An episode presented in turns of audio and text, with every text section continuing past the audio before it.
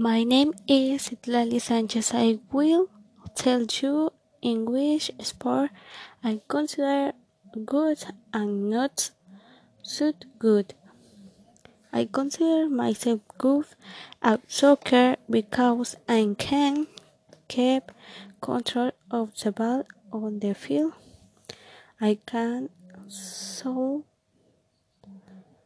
do books with the ball. I can outfit the players. Some things I could of for I room I can go and consider distance with exhaustion. I can tour the block without exhausting myself.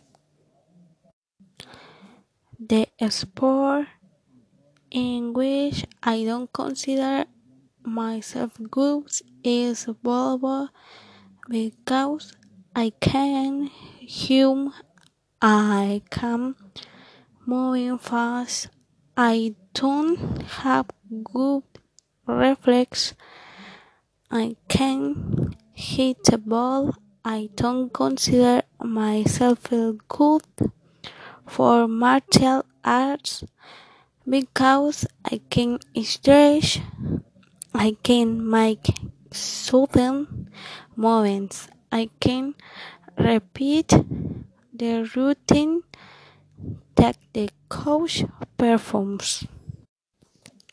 Some of my future plans for the team semester I'm going to my homework on team science we are going to try to increase the general average of the group.